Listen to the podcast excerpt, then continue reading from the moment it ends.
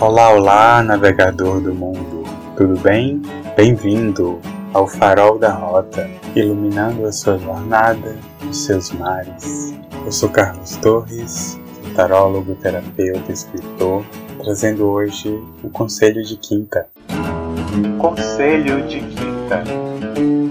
E no de quinta de hoje, o que eu aprendi com as ostras foi: a vida vive na gente. Somos os veículos dela mas a vida se faz apenas no presente, pois no passado não há mais vida, enquanto no futuro não há vida ainda. Só se vive no presente. Estar no passado ou no futuro não é viver, é estar na mente, é pensar. Estar nos ciclos mentais viciosos é não estar na vida. Estar presente é viver de fato. Quando se está no presente, a vida passa por nós e vive em nós.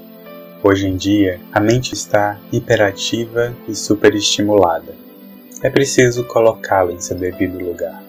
É preciso colocar nossas dimensões, corpo, mente, emoções e espírito, em seus devidos locais, organizando assim a bagunça que fomos condicionados a ser. A vida pede essa organização para que possamos realmente vivê-la. E aí, vamos viver a vida?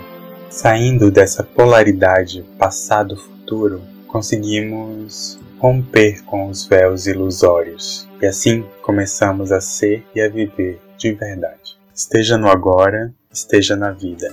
Ok, navegador? E essa é a dica de quinta para hoje, para semana, para a vida. E nos encontramos no próximo Farol da Rota. Abraço de luz.